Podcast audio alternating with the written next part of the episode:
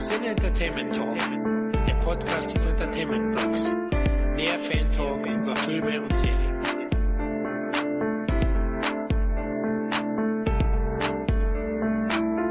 Hallo und herzlich willkommen zum Sinne Entertainment Talk. Hier ist einmal der Florian. Hier ist der Tom. Hier ist der Christoph. Ja, nachdem unser erster spontaner Roundup-Podcast bei euch so gut angekommen ist, haben wir uns einfach gedacht, wir schicken die Rubrik in Serie und präsentieren euch in regelmäßigen Abständen weitere Roundup-Folgen, in denen wir über das zuletzt Gesehene plaudern. Ja, Jungs, ähm, wollen wir spoilerfrei bleiben, oder? Ist, glaube ich, am besten für unsere Hörer. Auf jeden Fall. Absolut. Genau, also wir haben uns gedacht, wir bleiben am besten spoilerfrei, weil die meisten von euch wahrscheinlich die Filme, die wir jetzt gerade besprechen, noch nicht gesehen haben und ja, wir wollen ja auf keinen Fall euch den Spaß verderben, indem wir irgendwelche Plotpoints oder so verraten. Das wird schon klappen, und, hoffe ich. und die Kritiker, die ohnehin nur spoilern können, um einen Film zu erzählen, sind eh Dilettanten. Also los geht's. Genau, wir wollen es auch kurz und knackig halten. Äh, eins muss ich noch sagen, Christoph, äh, Tom war ja beim ersten nicht dabei, jetzt ist schon wieder Freitagabend, ne? Den ersten haben wir auch am Freitagabend aufgenommen. Ja, ist schon komisch, ne? Was machen wohl andere während der Zeit? Keine Ahnung, ich habe keinerlei Sozialleben und keine Freunde, von daher weiß ich nichts davon. Ich wollte wollt gerade sagen, du bist doch auch Filmfan. Wo holst du auf einmal soziale Kontakte her? Bist du verrückt? Du Ja, deswegen crazy. ja, ich versuch's immer wieder. Ich, ich baue mir so eine zweite Identität auf. So.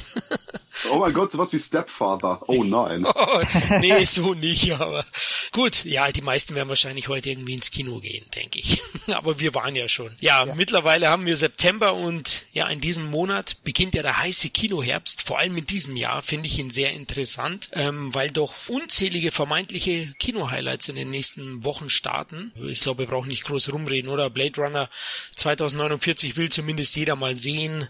Kingsman will jeder sehen. Es will jeder sehen oder die meisten. Ja, Jungs, was haben wir denn diesmal auf der Leinwand? Ja, Jungs, was haben wir denn heute auf der Leinwand in unserer Folge? Mother. Tigermilch. The Killer's Bodyguard. Barry Seal Only in America. The Book of Henry. Auf jeden Fall alles zur gleichen Zeit. Die Starttermine überlagern sich auch. Von daher passt. Genau, also wir haben ein richtig gutes Programm heute, würde ich sagen. Viele Filme starten erst in den nächsten Wochen. Also ihr bekommt hier praktisch schon einen ganz klaren Tipp von uns. Lohnt es sich oder bei der Masse muss man vielleicht sogar selektieren, in welchem Film ganz geht man? Ganz wichtig ist ja auch, S haben wir sonst vergessen, kommt aber natürlich auch eine große Erklärung, wie der Film denn nun ist. Genau, und die Kingsmen haben wir auch schon. Ja, genau. Und deswegen, wir haben so viel im Petto, dass wir jetzt am besten gleich loslegen. Also feuerfrei, Jungs. Wir starten mit Mother, den ich nicht gesehen habe, aber ihr beide. Äh, Mother hatte ich mich sehr drauf gefreut, weil es da mal kein Marketing-Hype gab und äh, der Trailer hat kaum was gezeigt. Ich äh, habe es mir in letzter Zeit sehr angewöhnt, mir auch selbst von allen Filmen den ersten Trailer nur noch zur Hälfte anzugucken, einfach um so wenig wie möglich zu wissen. Und Darren Aronofsky, Regisseur, äh, war früher mein Lieblingsregisseur, äh, hat mich mit Fountain komplett positiv in den Arsch gebissen. Und dann war ich im Kino und habe mir Mother angeguckt und schon nach oh, ich glaube, zehn Minuten hat der Film mich einfach nur aufgeregt. Das fing bei Black Swan schon an, wobei der noch sehr gut war. Aber ähm, dieser pseudo-intellektuelle mit religiösem Unterbau und äh, versteckten Botschaften, damit sich äh, quasi der in Anführungszeichen normale Kinogänger auf die Schulter klopfen kann und sagen kann, ja, hier, das ist damit gemeint, ne? Guck mal, der meint damit, hier, das ist mit so und so gemeint und hier, guck mal, es geht mir so auf den Sack. Also für mich war der Film äh, sehr schrecklich und sehr, sehr langweilig und sich selbst suhlend in seiner Dekadenz und Selbstverliebtheit.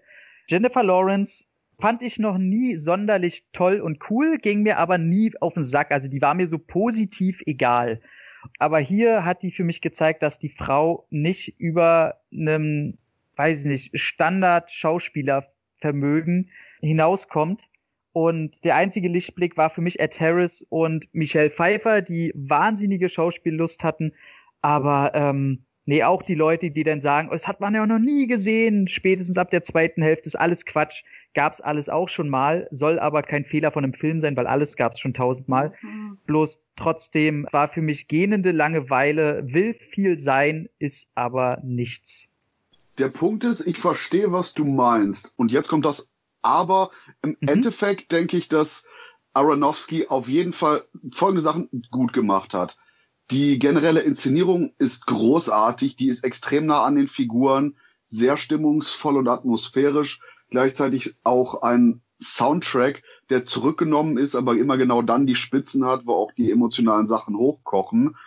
Und genau das ist der Punkt, dass nämlich der gesamte Film Mother, ich finde es immer so lustig, Mother hat eine Ausrufezeichen am Ende. Ja, genau. Aber, aber, aber, aber fängt klein an, mit klein geschrieben, aber dann ein Ausrufezeichen. Quasi Mother. Ähm, schlicht und ergreifend. ich will bitte, dass du so deine Kinokarte bestellt hast. Ich, ich hätte, hätte gerne eine Karte Mother. Mother. einmal Anthony Perkins, bitte. Ähm, ja, der Punkt ist schlicht und ergreifend, dass alle Figuren in Mother sind eigentlich nur Gefäße für weitere Parabeln. Sämtliche Handlungen sind nur dafür da, um allegorisch gesehen zu werden. Ja. Und gerade in der letzten Hälfte finde ich das Ganze auch durchaus unterhaltsam, weil der Film komplett wahnsinnig wird und verschiedenste destruktive Stadien durchläuft und vor allen Dingen vom Drama zum Thriller zum Horrorgenre mutiert, was ich auch durchaus unterhaltsam fand. Aber das Problem ist, dass am Anfang diese Sogwirkung aufgebaut werden soll. Dieses, oh, alles ist allegorisch, alles ist viel bedeutend, alles ist unglaublich tiefschürfend. Aber das Problem ist, dadurch, dass es eben nur Gefäße sind, dass Javier Bardem und das Jennifer Lawrence, die ich durchaus auch als gute Schauspielerin ansehe, ob die jetzt komplett blau und nackt ist oder nicht. Der Punkt schlicht und ergreifend ist, dass alles, was sie hier porträtieren, eben leere Hülsen sind, in die weitere Bedeutungen reingelegt werden. Und als solcher der Film unglaublich und bewusst seelenlos wirkt. Und das ist was, womit ich persönlich auch meine Probleme hatte, denn gerade am Anfang, wo noch nicht absoluter Wahnsinn losbricht, ich schlicht und ergreifend Probleme hatte, mich mit den Leuten zu identifizieren, weil es wortwörtlich nichts Menschliches wirklich da gibt.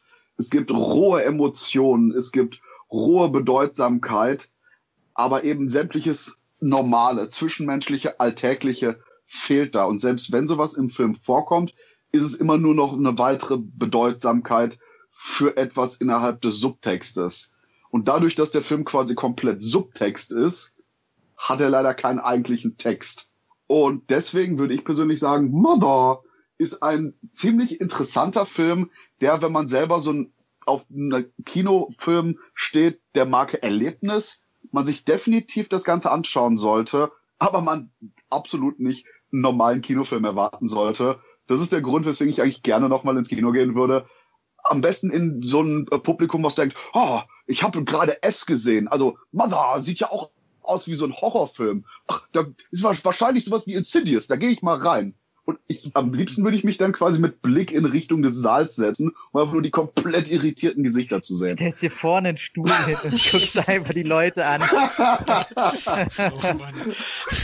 also dahingehend, Mother ist hochinteressant, aber auch dadurch sehr problematisch, weil schlicht und ergreifend der Film verkopfter ist, als es ihm eigentlich gut tut und vielleicht eine halbe Stunde zu lang. Genau, also das will ich auch noch ganz klar sagen. Also ich wie gesagt, so langweilig und scheiße ich den Film finde, attestiere ich ihm trotzdem, dass er einer der wenigen Filme ist, die man sich trotzdem angucken sollte, weil man davon ausgehen kann, dass man seine ganz eigene Meinung daraus zieht. Also ähm, das schafft der Film und das schafft oder hat, glaube ich, dieses Jahr noch kein anderer Film geschafft. Nur ist es bei mir eine negative Meinung, aber angucken sollte man sich schon. Somit unterstreiche ich quasi das Erlebnis, was du dem unterstellst, äh, schon auch absolut. Okay, so wirklich schmackhaft habt ihr mir jetzt nicht gemacht.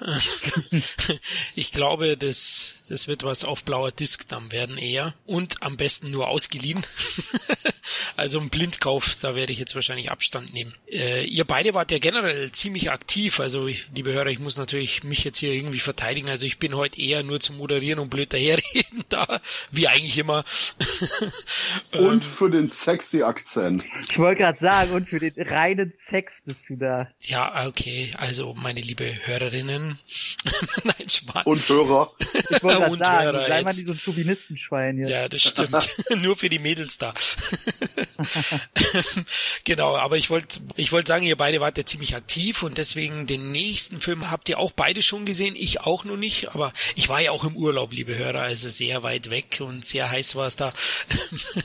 aber die beiden haben auch schon den neuen Tom Cruise gesehen. Barry Seal.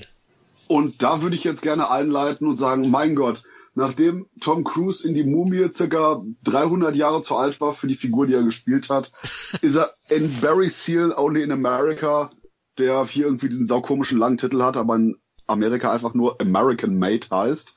Wie gesagt, lange Rede, kurzer Sinn, Tom Cruise ist in Barry Seal richtig gut. Der Film handelt davon, dass in den frühen 80ern die CIA ähm, so Waffenverschiffungen nach Südamerika macht. Barry Seal ist aber gierig, kommt mit Drogen in Kontakt. Boom, Chaos, Geld, äh, mehr Geld, als er ausgeben kann. Und natürlich dann, je mehr Macht es gibt und je mehr Geld es gibt, desto mehr Probleme gibt es. Und das zeigt der Film wunderbar. Ähm, Regisseurnamen habe ich vergessen, aber es ist der gleiche Typ von Edge of Tomorrow. Und anscheinend kann der wirklich gut mit Cruise arbeiten, der sein Charme-Level auf 200 Prozent geschaltet hat. Und der eigentliche Film, der auch mit der aktuellen, etwas zurückgenommenen dokumentarischen Kamera, die hier und da so ein bisschen wackelig ist, aber das Ganze sehr interessant bebildert, gut gefilmt wurde. Insgesamt kann ich nur sagen, wer einfach nur so einen klassischen Hollywood-Film sehen will, mit einem Star, mit einer interessanten Handlung, der sowohl Humor, Spannung als auch eben, wie gesagt, so ein ganz cooles Gesamtpaket hat, geht in Barry's Seal. Ich würde sagen, das ist quasi der normalste Film, der gerade läuft, aber auch endlich mal wieder ein richtig guter, ja, ich will jetzt nicht sagen Thriller, es ist ein, zum Teil eine Komödie, zum Teil ein Thriller, ist einfach nur ein richtig guter Unterhaltungsfilm, meiner Meinung nach. Tom? Ähm, würde ich dir zu großen Teilen zustimmen. Ich muss auch sagen, also Doug Liman ist es übrigens der Regisseur, ah, der ja. ähm, bisher, glaube ich, nur einen Scheißfilm gemacht hat und das war Jumper. Ansonsten mhm. äh, hat er ja Born-Identität, Mr. und Mrs. Smith, der ganz vergnüglich war und Edge of Tomorrow, wo man, wo ich auch die Parallele ziehe, dass ähm, der wahnsinnig gut versteht, zu wissen, dass man aus Cruise nicht nur diese Gesichts-Smiley-Lächelmaschine rausziehen muss oder den reinen Action hält, sondern dass er ihm immer auch Szenen geben muss, wo er mal trottelig ist, wo er mal hilflos ist, wo er auch mal wenigstens im Ansatz einem normalen Menschen entsprechen kann, einfach um das Ganze natürlich auch im Film wieder umzudrehen und er dann doch wieder der Coole ist, aber einfach damit man sagen kann, ja, hier siehst du, er, er ist nicht nur der, der aus jeder Situation so perfekt rauskommt.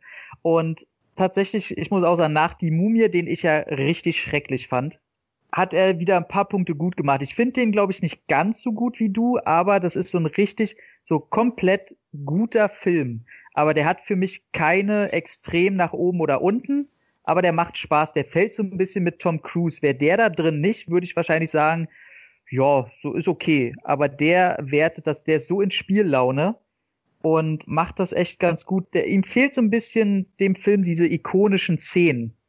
Also ich wüsste jetzt keine Szene, wo ich gesagt hätte, okay, das war jetzt wirklich geil. Oder das war wirklich, wirklich, das war die eine Szene aus dem Film. Aber der plätschert so ein bisschen dahin, immer positiv, langweilt nie hat so ein bisschen dokumentarischen Stil, was ich eigentlich ganz nett fand. Er nimmt sich so ein bisschen den Hollywood-Stil, den dreht er ganz schön zurück und war einfach ein durch und durch netter, guter Film. Der jetzt wahrscheinlich ohne Tom Cruise äh, hätte er keinen groß interessiert, keine Wellen geschlagen, aber so äh, durch ihn ist es einfach ein positives Erlebnis im Kino. Also kann man nicht, kann man nichts viel falsch machen. Ich würde an dieser Stelle sogar umleiten von einem Film, der nicht dermaßen äh, beeindruckend, aber richtig gut war, zu einem Film, der nicht wirklich gut war und den man sofort vergessen hat, nämlich Killers Bodyguard. ähm, oh Gott, ja. Ja, als, als wir uns nämlich ähm, vor dem Podcast kurz unterhalten hatten, war dieses, äh, wo Tom meinte, ja, wir sollen über Killers Bodyguard reden und ich so, oh ja, Mist, ich habe den ja auch gesehen. Äh, was immer ein ganz schlechtes Zeichen für einen Film ist. Ich kann auch ganz kurz sagen, was die riesigen Probleme von Killers Bodyguards sind. Okay, drei. Drei riesige Probleme. Nur drei? Erstes Pro äh, drei, aber die sind richtig groß. Ja. Nämlich erstens der Regisseur.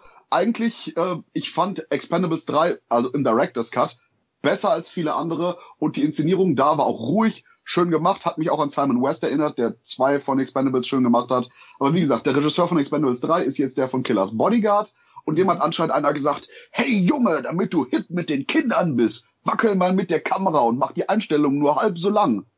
Dabei sind die Action-Szenen eigentlich relativ physisch und man merkt auch, dass da wirklich Stunt-Leute und Autos am Set waren, was cool ja. ist. Aber wie gesagt, erster schlechter Punkt, Inszenierung.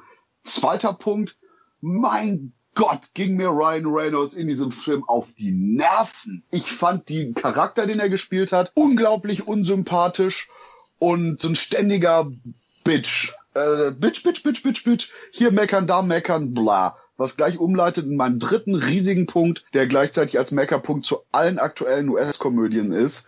Denn Killers Bodyguard hätte wunderbar funktioniert. Nicht, nicht wunderbar, aber für das, was er ist, gut, wunderbar funktioniert mit 90 Minuten. Der Film ist 112 Minuten lang und die 22 Minuten mehr, die der Film hat, sind wahrscheinlich dadurch entstanden, dass äh, der Regisseur äh, das Skript aufgeschlagen hatte und da stand dann Samuel L. Jackson plus Ryan Reynolds, Doppelpunkt, Funny Scene. Und der Regisseur meinte, hey Leute, ähm, labert mal irgendwas Lustiges. Wir, wir nehmen dann einen von den Takes, wo zumindest der Praktikant gelacht hat.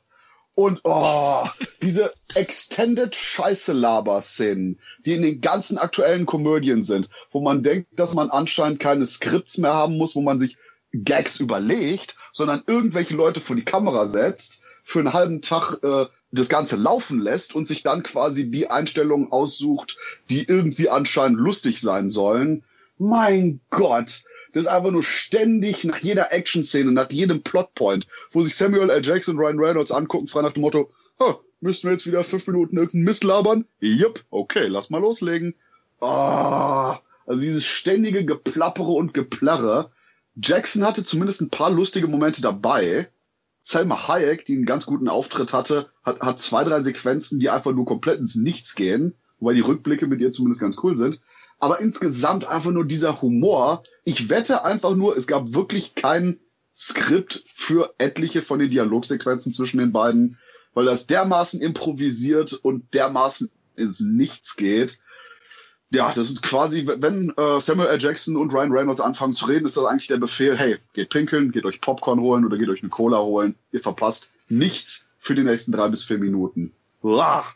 Also ich habe tatsächlich andere Punkte zu meckern, aber ähm, verstehe deine auch absolut. Also, bei, also ich glaube, der größte Punkt, Salma Hayek, also immer noch eine tolle, ehrbare Frau und wahnsinnig hübsch, aber mhm. Mein Gott, in diesem Film, sofern die den Mund aufmacht, in die Fresse.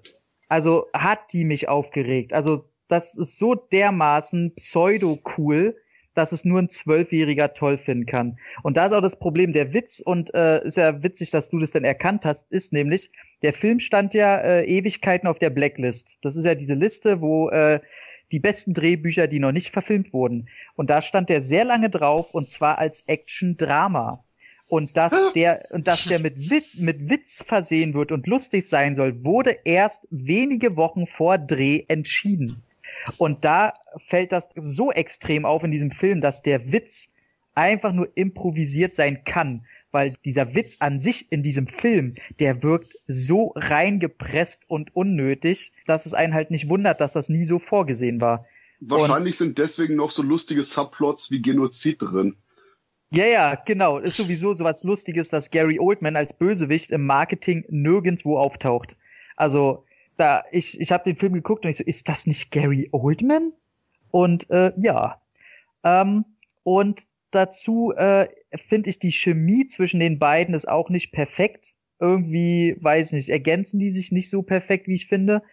Und genau, die Action, wie du schon meintest, die ist an sich von den Ideen, die probiert abwechslungsreich zu sein. Gerade wenn ich, äh, es gibt eine Verfolgungsjagd in, wo sind die, Italien zum Schluss? Am, das ist Amsterdam. Und ähm, die ist an sich, wenn man sich mal anguckt, was da so passiert, standmäßig und die Abläufe, die Art der Verfolgungsjagden. Äh, Ryan Reynolds ist auf dem Motorrad, die anderen noch mit Auto hinterher, sind ganz nette Ideen. Aber das ist so schrecklich gefilmt, dass ich immer gefragt habe, sag mal, gab es da keine besseren Orte, wo man die Kamera hinstellen kann oder wie man das Ganze verfolgt? Äh, was ist da los? Ähm, das wirkt alles gehetzt und der ganze Film wirkt wie die wussten hinten und vorne nicht, was für einen Ton der Film anschlagen soll. Und es nervt einfach tierisch. Und Ryan Reynolds hat mich nicht so gestört wie dich, aber ich hasse ja generell Menschen, die über alles und jeden meckern müssen. Und äh, da ist seine Figur natürlich äh, schon in dem Alter noch so bitchy zu sein und jedem anderen die Schuld zu geben, das ist einfach für eben für ja. Äh, Konsumenten, die noch nicht älter sind als 15 und 16. Wenn man mich selber in dem Alter sind, kann man sich kaum vorstellen, dass man noch so gerade, also da fehlt es mir dann einfach an einem Mindestmaß an Realismus und äh, realistischem Charakterdesign. Ich kann eine Anekdote noch äh, dazu beisteuern bei der Pressevorstellung. Ähm, wir gucken den Film und währenddessen ist der Saal eigentlich extrem leise. Aber ein Typ irgendwo hinten rechts in der Ecke, egal was passiert, ho, und, und, und wir stehen draußen nachher mit der äh, Presseagenturfrau und alle so, ja, der Film war ganz okay oder äh, so, so, so typisch Schulterzuck. Mhm. Und dann kam der eine Kerl, der meinte, wie, ich verstehe das gar nicht, ich habe die ganze Zeit gelacht und wir drehen uns um und zwei Leute in Unisono, du warst der, der gelacht hat. Wobei ich mich ja da auch immer freue, wenn ich sehe, okay, einer hatte wenigstens richtig seinen Spaß damit. So, da freue ich mich ja auch immer. Allerdings äh, fragt man sich dann auch immer, okay, wo, was guckt der sonst für Filme? Ich finde es ja immer interessant und niedlich eher. Ja, ich sag mal so, es ist, ist auch okay, wenn man lacht. Es war einfach nur vor allen Dingen, und, und ich sag mal, ich kann auch gut verstehen, weswegen man den Film durchaus was abgewinnen kann hier. Es ist halt nur einfach nur, dass es besonders von der Stimmung war, weil die ganzen humorresistenten Kritiker, ich meine, stecken alle auf fallen lassen können, abgesehen von dem einen Typen, der anscheinend seinen Spaß hatte. Oh, eine, eine positive Sache will ich aber unbedingt erwähnen, weil das hat der Film verdient. Der ist wunderbar altmodisch blutig. Also die, die Blutpäckchen knallen da sehr überraschend hart am laufenden Band. Und die letzte Einstellung hat mich extrem zum Lachen gebracht. Die letzte Einstellung des Films ist die beste Einstellung des Films. Habe ich schon wieder vergessen. die, die, die, okay, ich verrate es jetzt nicht, ähm, aber wie gesagt, wenn ihr bis ganz zum Schluss wartet, gibt's vor dem Abspann einen Lacher. Viel Spaß. Ja, der größte Witz an dem Film ist das Einspielergebnis, denn der Film ist ein fetter Hit, würde ich sagen. Naja, fett. Au. Ja, der hat 30 Millionen Dollar gekostet und ist in den mhm. USA jetzt bei 66 Millionen. Und da zählt der internationale Markt noch gar nicht dazu. Also, das ist ein Hit, würde ich sagen. ja, um es in Samuel L. Jacksons Worten zu sagen, Teil 2, Motherfucker. Oh, ey, dieses Wort, ey, ich hasse das geht so auf den Sack in diesem Film. also, ich glaube auch an einen zweiten Teil, weil äh, er läuft ja noch weiter in den USA, ist auch noch in den Top 5, also ich, der wird schon die 70 kratzen, dann weltweit, also der macht klar die 100 oder 150 Millionen und hat Ob gerade beide mal, denn noch Bock haben drauf, das ist die andere Frage. Ja, vielleicht sieht man es dann anders auf, ne? ich habe es geschafft, dass die Pressefrau sich von mir umgedreht hat, wo sie meinte, hey, wie fandest du den Film denn? Ich so, ah oh, ja, der Film war ganz okay. Das war so der typische Film, wenn ich abends nach der Arbeit kommen würde, ich mache so Netflix an, sehe, ach, Killers Bodyguard, den gucke ich dann zur Hälfte und habe keine schlechten, kein schlechtes Gewissen, wenn ich zwischendurch einpenne. Und sie, also, also das kann ich ja jetzt gar nicht vertreten. Ja, und dann kam Mister, ich habe die ganze Zeit gelacht. Der kam so von hinten, hat seinen Finger gehoben. Hallo, Moment, ich, ich finde ihn ganz lustig. Hallo. Schreiben Sie das bitte auf. Ist wahrscheinlich von dem der, der Pressetext auf dem Plakat dann wahrscheinlich von dem Lacher. Der wurde gekauft, ja. Ja, ja auf, auf, auf dem Plakat Killers Bodyguard. Zitat von Christoph Kellerbach. Kann ich bei einschlafen, habe ich kein schlechtes Gewissen, Ausrufezeichen. Aber es gab ja noch eine weitere Komödie, Christoph, die du, glaube ich, gesehen hast, oder wenn es überhaupt eine Komödie ist, Logan Lucky.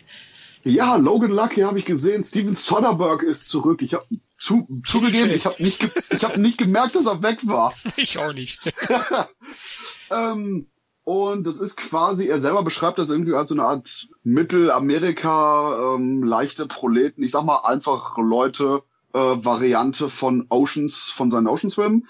Und ja, ähm, Channing Tatum und Adam Driver spielen ein ungleiches Brüderduo, die, die ihr ganzes Leben lang Pech haben und dann denken, ja, weißt du was, wir brauchen Geld und wie kommen wir an Geld? Wir überfallen eine Autorennbahn.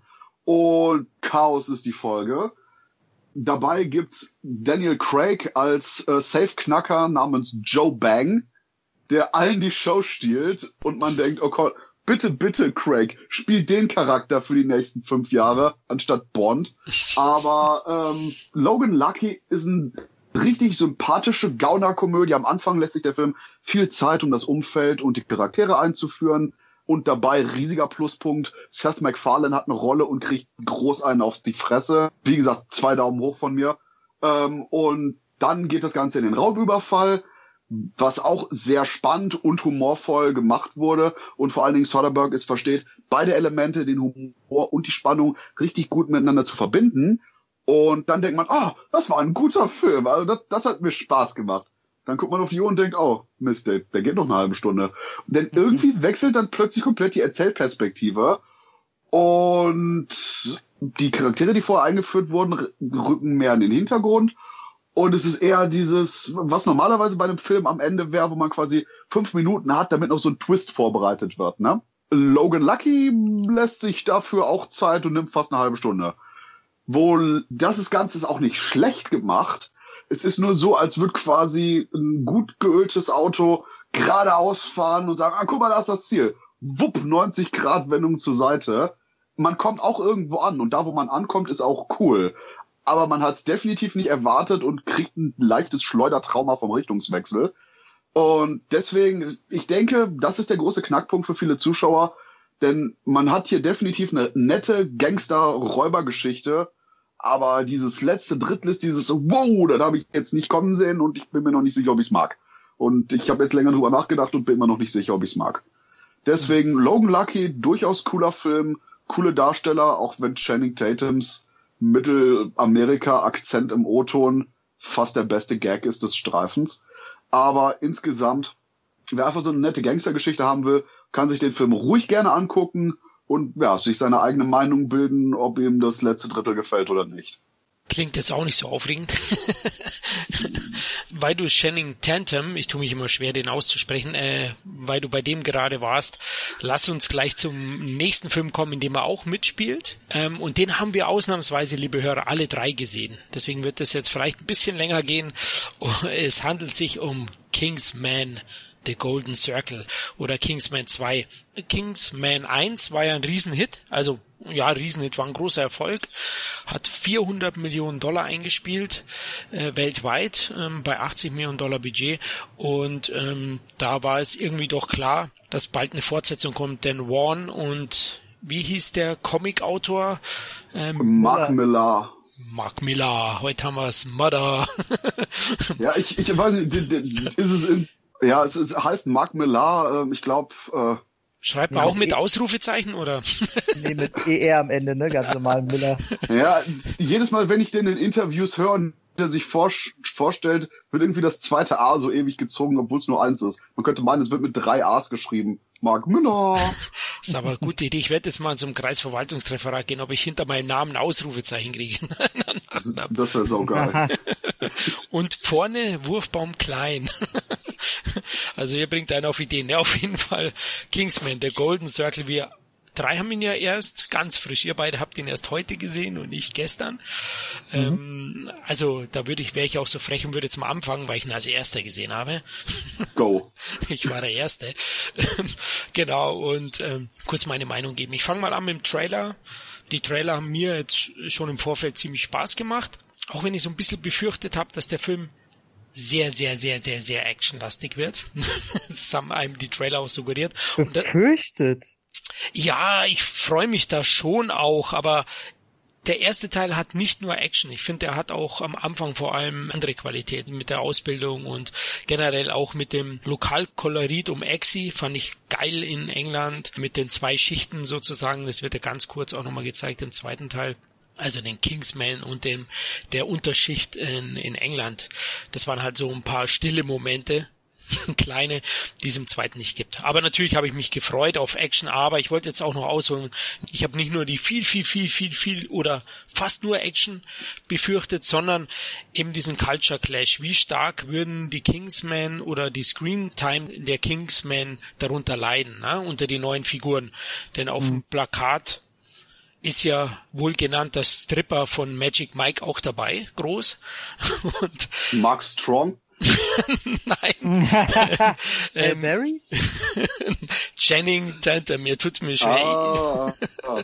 genau, ihr solltet ihn kennen. Also Magic Mike waren ja seine großen Filme oder als Tänzer hat er sich ja auch hervorgetan mit Step Up.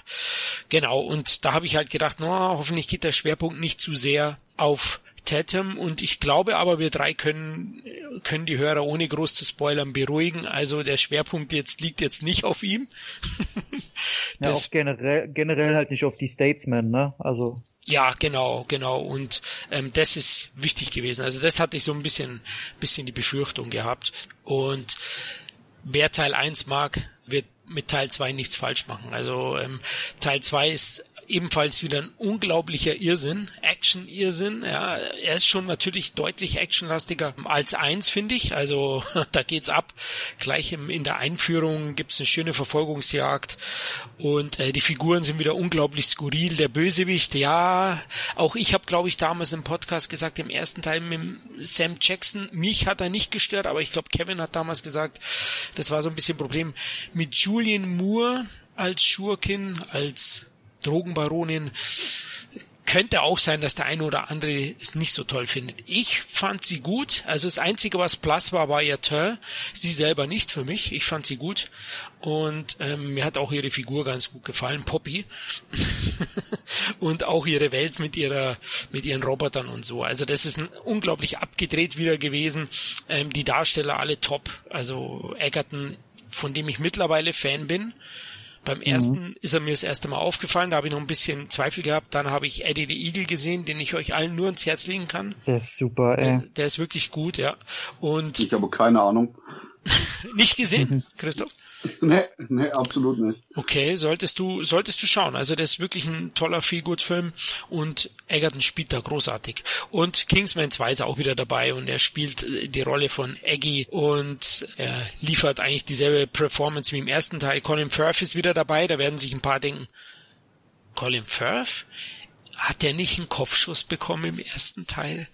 Spoiler. Ja, ja aber er spielt mit, auf jeden Fall. Und wenn Colin Firth nicht sogar im Trailer schon gewesen wäre, wäre es sogar eine Überraschung. Ey, genau, ja, komme ich gleich zu, ja. Genau, da war er. Aber hier würde ich auch sagen, ich will nicht spoilern, aber ich finde, der Film gibt sich wenigstens Mühe, auf witzige Art und Weise zu erklären, wie er es überlebt hat. und ähm, da habe ich einfach Spaß gehabt. Ja, der, der Film ist ziemlich banal, genau wie die Story, aber die Action ist großartig, der macht unglaublich Spaß, äh, den Jungs zuzuschauen, bis in die Kleinstrolle sind tolle Schauspieler dabei. Äh, da gab es auch einen netten US-Präsidenten. Bruce Greenwood spielt hier eine, ja, liefert hier eine herrlich abgedrehte Vorstellung ab, finde ich. Und ich mhm. sehe da deutlich Trump-Seitenhiebe bei der Person, ja, wie er ja. reagiert. Ja, absolut. Und ähm, ja, der Film schließt eigentlich schon am ersten Teil an. Also äh, man wird auch sehen, wie Axel mit seiner Freundin Tilde, diese schwedische Prinzessin, ähm, vom ersten Teil, wie er dann deren Eltern kennenlernt und so weiter und so fort. Fand ich einen netten Subplot, hat mir Spaß gemacht. Und was mich am Ende total überrascht hat, ist, der Film geht fast zwei Stunden und 20 Minuten. Oh, und, oh, tatsächlich. Ja, mhm, und ich habe nicht einmal auf die, ja, wow. Und ich habe nicht einmal auf die Uhr geschaut muss man viel mehr sagen für einen Actionfilm. also Qualitäten hat er Leute, die Action ist spektakulär und er ist immens kurzweilig. Ihr braucht jetzt hier keine großen äh, Storyplots erwarten. Sicher ist Teil 1 auch smarter als, äh, als die Fortsetzung, aber die macht Spaß funktioniert nach dem Rezept höher, schneller, weiter natürlich mal wieder und das machen sie sehr gut und ich möchte jetzt noch abschließend sagen, Matthew Vaughn macht keine schlechten Filme und er ist unterschätzt. Jetzt kommt ihr. Ähm, ich war ja vom ersten Teil gar nicht so, so ein Ries-Fan, so ich fand ihn immer ganz, ganz gut, ganz nett, ganz unterhaltsam und musste mir den jetzt erst über die Jahre, ähm, weiß ich den immer mehr zu schätzen. Deswegen habe ich jetzt, war ich auf den zweiten Teil gar nicht so sehr geil und fand auch, der, der Trailer hat mich wahnsinnig geärgert. Das hatten wir ja gerade. Ich hasse das, dass ein Trailer zurzeit schon ähm, Filminhalte wiedergeben muss und nicht äh, den Film interessant machen soll, sondern mehr zeigt, als er muss. Das, ähm, aber das ist eine Entwicklung, da könnte ich mich stundenlang drüber aufregen.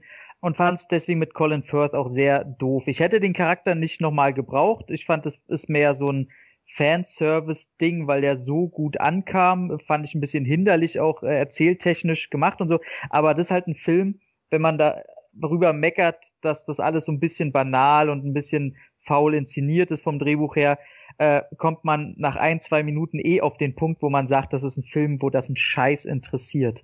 Womit wir nämlich zu den Actionsequenzen kamen. Und da muss ich sagen, es passiert heutzutage wahnsinnig selten, dass ich im Kino wirklich grinse wie ein kleines Kind und wirklich anfange zu klatschen. Und das war heute der Fall und ähm, das war unter anderem bei einem Witz in dem Film. Ich, äh, ich spoiler den Witz jetzt nicht, ich sag nur die Situation, wie es denn zu dem Witz kam. Und zwar, wo sie in der Bar sitzen und Colin Firth fragt, setzt seine Brille auf und fragt, und, wie sehe ich aus? Und dann kommt mhm. eine Szene und dann oh, kommt ein Kommentar von jemandem. Ich habe so gefeiert, ob der Wortwahl, die dann benutzt wird. Ich habe wirklich geheult vor Lachen, weil das war genau mein Humor. und äh, der Film fängt an, der geht eine halbe Minute und die Action geht los und du weißt sofort, okay, geil, genau das sehe ich endlich mal wieder im Kino. Und die steigert sich und steigert sich und spätestens zum Schluss, wo denn alle mit ihren spezifischen Waffen. Der eine hat irgendeinen elektronischen Arm, wie äh, aus irgendeinem Computerspiel Bionic Commando, falls es noch wer kennt. Der andere hat halt ein Lasso, das sieht man im, oder ein Springseil, wie man den Witz auch schon im Trailer äh, sieht. Sehr witzig. Ähm, der andere benutzt halt seine 9 Millimeter und äh, wahnsinnig wahnsinnig gut gefilmt. Du siehst eine Plansequenz, wo, wo einem erst nach ein paar Minuten auffällt, dass du hier gerade eine Plansequenz siehst weil die so mit Effekten und Kameraspielen voll geknallt wurde. Das ist der Wahnsinn. Also wirklich zehn von zehn Actionpunkten und ich sage, solche Action habe ich seit Jahren nicht mehr gesehen. Leider kriegt das zwischen den Action-Szenen von mir nur so sechs, zwischen, ja, so sechs und sieben Punkten, weil das wirklich manchmal so ein bisschen, ach, ja, kennt man jetzt aber auch schon, ne? Also da hat mir so ein bisschen da hätten sie ein bisschen mehr Sprüche noch reinpacken müssen. Hat mich ein bisschen nicht gelangweilt, aber ich habe schon auf ein bisschen die nächste Actionsequenz erwartet. Aber trotzdem ein guter, guter, gute Laune-Film einfach. Julian Moore sowieso auf meiner Liste der 20 bis 30 Frauen, in die ich mich immer wieder verliebe, wenn ich die in Film sehe. Und ähm, ja, war aber auch ein bisschen blass. Aber nur vom ja. Wortwörtlich. nur, nur, vom Tör, aber ich stehe auf helle Haut, von daher passt das. Ähm, somit, äh, ja, gebe ich das Wort jetzt gerne weiter und sage einfach nur, das ist ein Film, dafür ist Kino gemacht. Einfach unterhalten werden für zwei Stunden.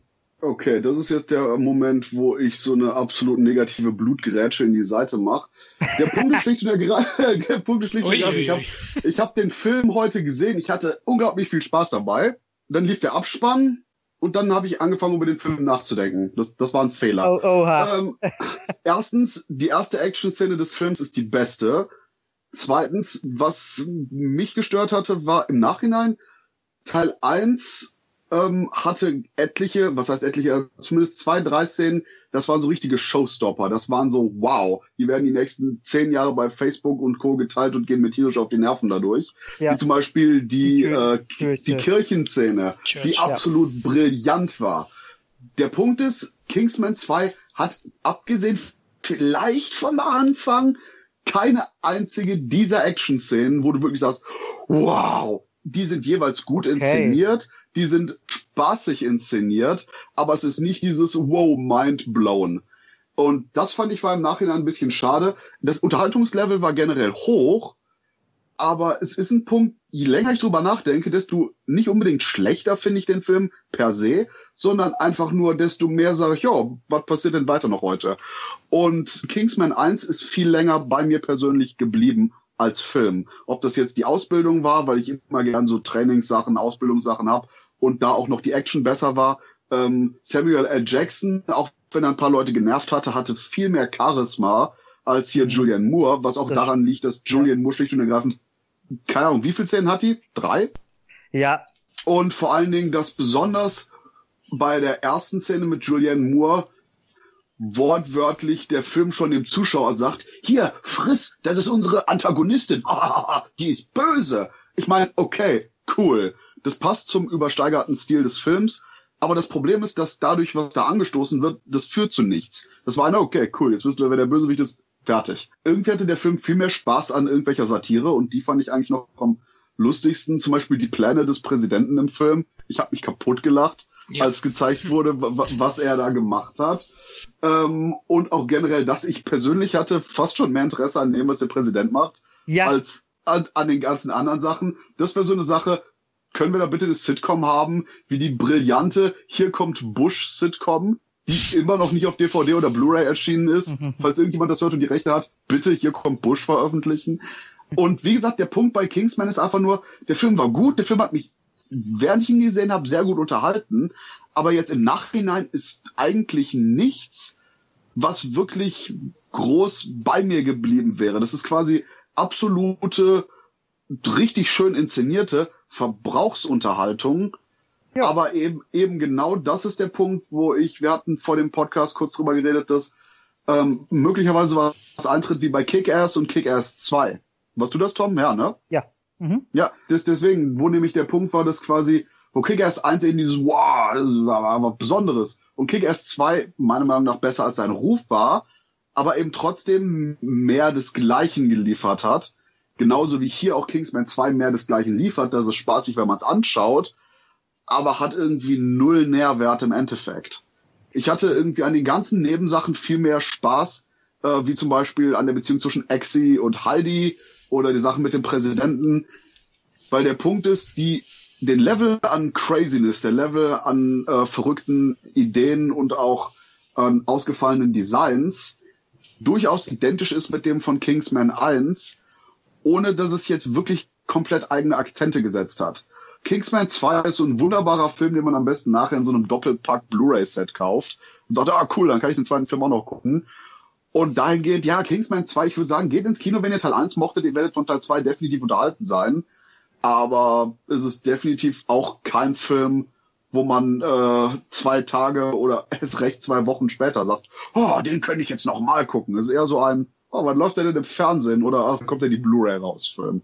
Genau, also ich würde wahrscheinlich, ich würde den ganz gerne nochmal sehen, weil bei mir lief der jetzt in der Pressevorführung auf Deutsch und ich kann mir Dito. vorstellen, und ähm, bei einem Film, wo es um Engländer im Gegensatz zu puren Uramerikanern geht, mhm. ähm, da will ich die Akzente und Dialekte hören. Also ich denke mal, dass dadurch der Film noch gewinnen wird. Ich für meinen Teil fand halt diesen Showdown sehr, sehr geil und könnte fast an die Kirchenszene rankommen.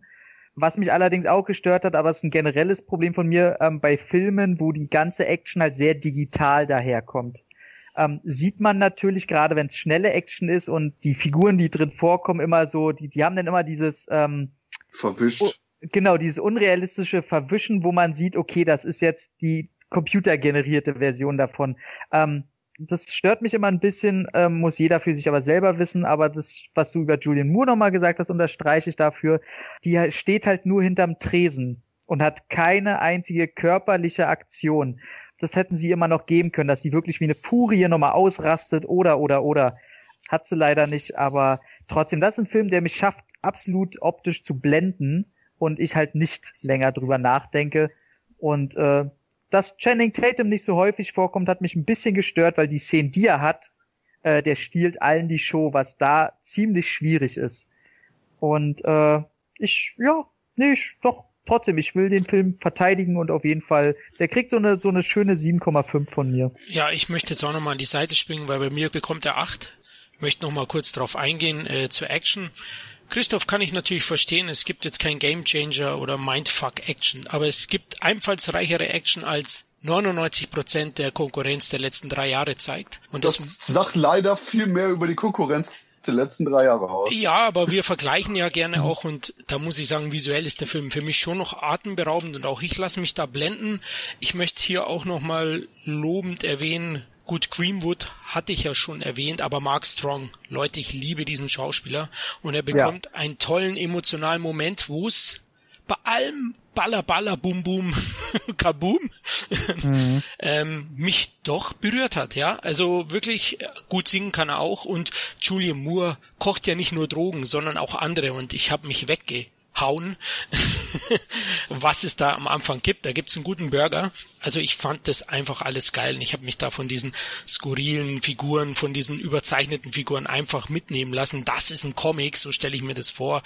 Und ich vergleiche ihn jetzt nicht mit Kick-Ass, sondern mein Vergleich stelle ich immer mit John Wick.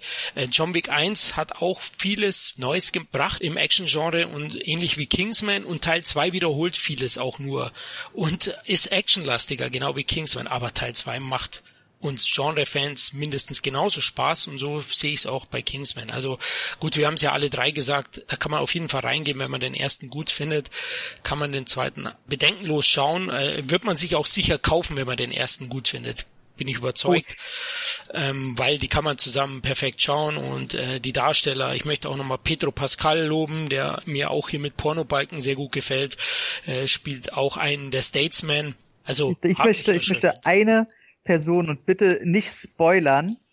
Eine, und zwar den Gefangenen von Julian Moore. Ja. Alle Szenen mit dem Gefangenen fand ich einfach nur herrlich. Also wirklich einfach nur toll. Ich, ich bin aus dem Grinsen nicht mehr rausgekommen und fand es auch toll, dass der so viel Szenen noch hatte. Ja, den wollte ich jetzt auch noch erwähnen. Ich hätte sogar gesagt, welchen Beruf er hat, aber lassen wir es, weil sonst weiß man es wahrscheinlich schon. Aber auch ja. die Subplots waren klasse, die hat der Christoph auch schön gelobt. Also habe ich ja auch gesagt, mit der Tilde, äh, mit der schwedischen Prinzessin und auch eben der Präsident, den ich auch schon lobend erwähnt habe, war eine geile Sache. Also ich, ich fand den Film insgesamt sehr, sehr gut und ich muss sagen, ich und mein Freund äh, mein Freund und ich, äh, der gestern mit in der PV war, wir zitieren heute per WhatsApp schon ständig einige Szenen. Also irgendwie blieb der schon bei mir hängen, Christoph.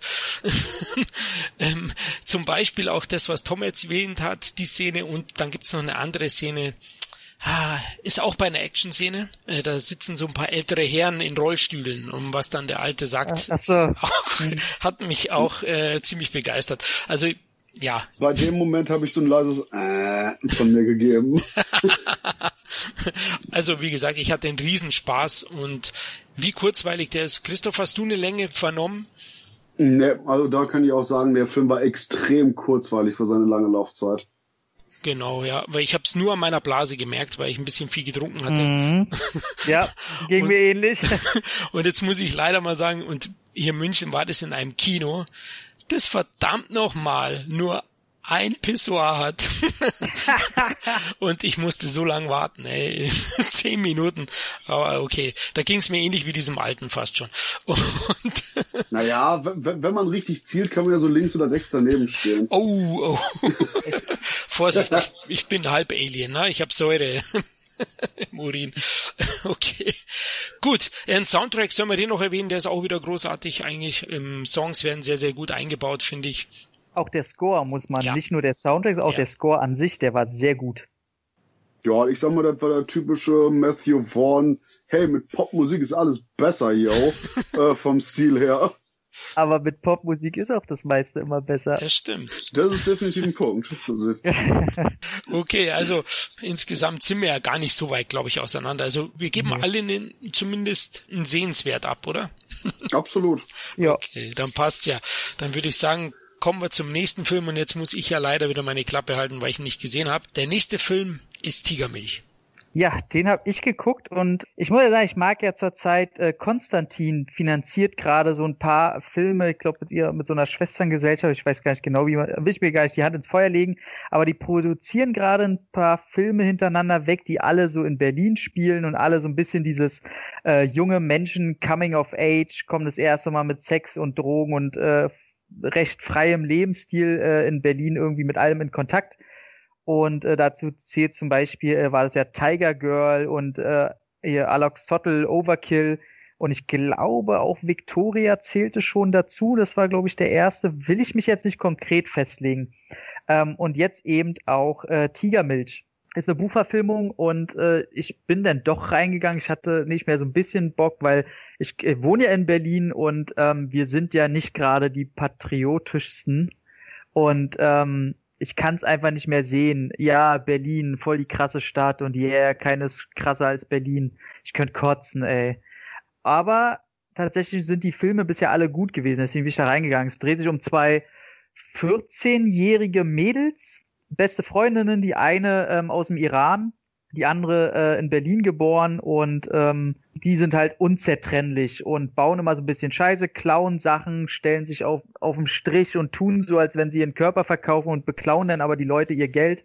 Leben so ein bisschen Tag hinein. Die Iranerin hat äh, ein sehr schwieriges Umfeld. Da sind ein paar Geschichten, wo äh, viel Gewalt im Spiel mit äh, die, die Schwester treibt sich mit einer Familie rum, äh, was aus Ehrengefühl nicht darf und da ist sehr viel Gewalt im Spiel. Da ist kein großer Plotpoint, der groß spoilert oder so, aber ein, ein, ein Mord hängt dann auch mit der Geschichte zusammen und auf einmal kriegt die eine Dame, die Iranerin, äh, nämlich den einen Brief, dass sie damit vielleicht rechnen muss, wieder ausgewiesen zu werden in ihr Land äh, und zurückgeschickt wird. ob das dazu kommt und so weiter und wie das dazu führt und wie die zwei Mädels auch damit umgehen, die natürlich dann sehr viel Meinungsverschiedenheiten haben durch verschiedene Plotpoints, ähm, ist quasi einfach das Erwachsenwerden. Ähm, junge Mädels, die eigentlich nur Party machen wollen, kommen auf einmal das erste Mal im Leben mit was Ernstem in Kontakt. Und dadurch, dass die ihr Leben nicht so äh, ernst genommen haben bisher, sind die völlig überfordert mit allem. Und ähm, ich muss sagen, dass der Film bis zu einem gewissen Punkt ich gedacht habe, ja, nett und äh, gut, die kleinen Mädels, ähm, bestimmte Emotionssituationen können die noch nicht so tragen. Da, da merkt man das schon wahnsinnig offen inszeniert. Also da war ich ganz schön beeindruckt, wie offen der Film mit manchen Sachen umgeht. Äh, sei das so Sex mit Minderjährigen oder äh, Nacktszenen und sonst was. Das war manchmal sehr also überraschend. Du stehst jetzt auf einer Liste dadurch. also äh, der, der kratzt da manchmal ganz schön, also er geht so weit, wie er gehen kann. Und äh, es war überraschend, aber trotzdem ist der emotional ehrlich zu seinen Personen. Und äh, ich wohne ja hier auch in einem sozialen Brennpunkt und so zwei Mädels, wie die in dem Film dargestellt werden, sehe ich hier halt tagtäglich auf den Straßen. Also der ist, ist auch nicht weit hergeholt. Und ich muss sagen, am Ende habe ich gedacht, ja, war, war einfach gut und war nett und so, aber dann kommen die letzten 20 Minuten und scheiße hat mich dieser Film eiskalt erwischt. Das kann man gar nicht so voraussehen, deswegen ist gar kein Spoiler, ich da gar nichts. Aber du rechnest einfach mit nicht dem, was dann kommt. Und das passiert sehr selten in dem Zusammenhang. Ich habe echt geheult. Wie, wie ein kleines Baby. Und da habe ich gedacht, okay, so viel kann der Film nicht falsch gemacht haben, wenn der mich so kriegt. Und äh, ja, kann ich nur empfehlen. Also wer, wer die anderen Filme schon mochte, so dieses, äh, der geht ein bisschen in die andere Richtung als Tiger Girl oder Alex Hottle Overkill. Ist sehr viel mehr Drama und Coming of Age als die anderen beiden. Die waren ja mehr so Action und Drogenexzesse angucken. Also hat's verdient. Gerade die beiden jungen Schauspielerinnen machen das größtenteils sehr gut und äh, der nimmt das Thema halt auch sehr ernst so, so halt Ausländer, Einbürgerung und so weiter. Ist vor allem für die Zielgruppe, glaube ich, ein sehr, sehr guter Film. Ja. Also bei den letzten 20 Minuten so, oh mein Gott, wer hat Larry Clark die Kamera gegeben? Also ja, ey, wirklich, wirklich. Also da hast du wirklich gedacht, okay, jetzt würde es so ausgehen, jetzt kommt das so bisher ja, ja, du weißt schon, welche Haken der geschlagen hat im Film und das musste kommen und die erste Liebe und natürlich ist die, die erste Liebe bei beiden total unterschiedlich. Natürlich feinden sie sich dann an und natürlich raufen die sich wieder zusammen und auf einmal, was, da wird wem die Organe rausgerissen vor offener Kamera und äh, der eine stirbt und wird äh, nach weiß ich wohin geliefert und was ist das hier auf einmal? Also auf einmal haut der dir Emotionen um den Latz, die du halt so nicht kommen siehst. Müssen wir das jetzt wegen Spoilergründen rausnehmen oder war das nur äh, nee, beispielhaft nee, gemeint? Nee, nee, das war total beispielhaft. ah, okay. Also Gaspar Noé hat dann doch nicht die letzten 20 Minuten gemacht. nee, nee. Ich nenne jetzt keinen Regisseur, deswegen äh, dann können wir in die Spoiler-Ecke. Okay. Aber, aber das war schon. Ähm, George ist, Lucas. Gibt dem eine Chance, wenn ihr deutsche Filme gucken wollt. Und Berlin wird auch diesmal ist der Austragungsort, ist aber diesmal mal kein Darsteller in dem Film. Okay, überrascht mich deine so ja doch am Ende positive Meinung, also der, weil der er wird so ja ziemlich zerrissen, ja, also zerrissen, aber er kriegt schon viele Häme auch ab, was ich so mitbekomme. Ähm, der ist einfach wahnsinnig schwierig, glaube ich, für, für gerade für erwachsene Menschen, zwei Stunden, zwei 14-jährigen Mädels zuzugucken, die sich halt auch so benehmen und auch so reden. Mhm. Und äh, wie es im Alltag natürlich schwierig wäre, ich meine, fahr mal eine Stunde mit der Bahn und du hast hinter dir zwei so eine Mädels sitzen. genau so kann ich mir denn vorstellen, warum viele den Film einfach nicht sehen können. Aber wer das abstreifen kann von sich und da einfach äh, einen Einblick gewinnen will und kann, also von mir kriegt er halt so richtig fette sieben von zehn und einfach mal unvoreingenommen auf jeden Fall sehen. Ist ein deutscher Film, der eben mal wieder schön jenseits von irgendwelchen Til Schweiger und Schweighöfer Filmen zum Glück existiert. Klingt auf jeden Fall sehenswert, ja. Ich werde mal schauen, dass ich mir den dann mal anschaue. Guck dir mit deiner Tochter mal an, das würde mich interessieren. Ja, klar, die ist 15, ja, die wäre dann hoffentlich, schaut sie sich nichts ab, aber. Hoffe hoff ich auch. okay. Ähm, ja, lass uns von Berlin, Deutschland nach Indien kommen oder Pakistan. Wo wohnt Abdul, Christoph?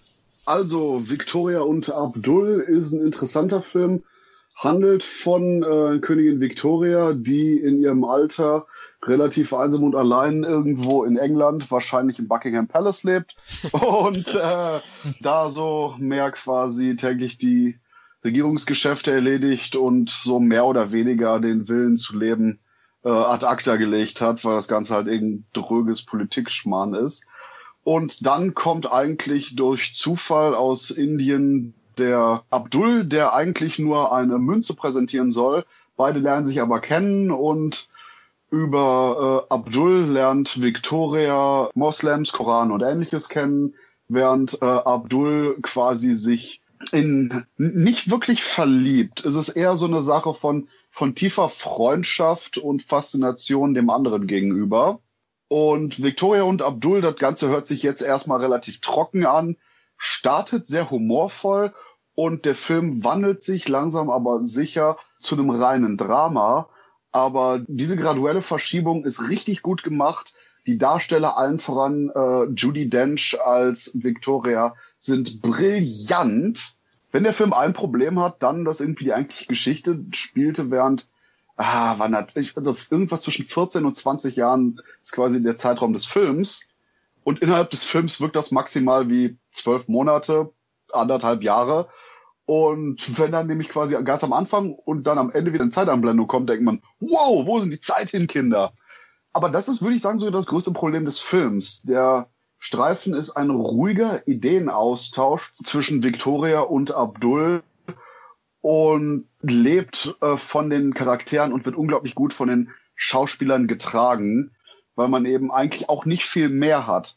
Aber wer einfach nur mal wirklich gute Schauspieler sehen will, die in ihrem Element sind und eben dabei einen interessanten Ideenaustausch in der damaligen Zeit machen, ist das eine willkommene Abwechslung zu dem ganzen Krachbogen-Peng-Kino, das momentan läuft. Und ähm, auch nicht unbedingt nur was für die Filmauslese, denn das ist sowohl was, wo man, solange man jetzt nicht konsequente Explosionen braucht, sich sicherlich gut von unterhalten fühlt und nachher auch noch am besten True Romance Style mäßig bei einem schönen Stück Kuchen drüber reden kann.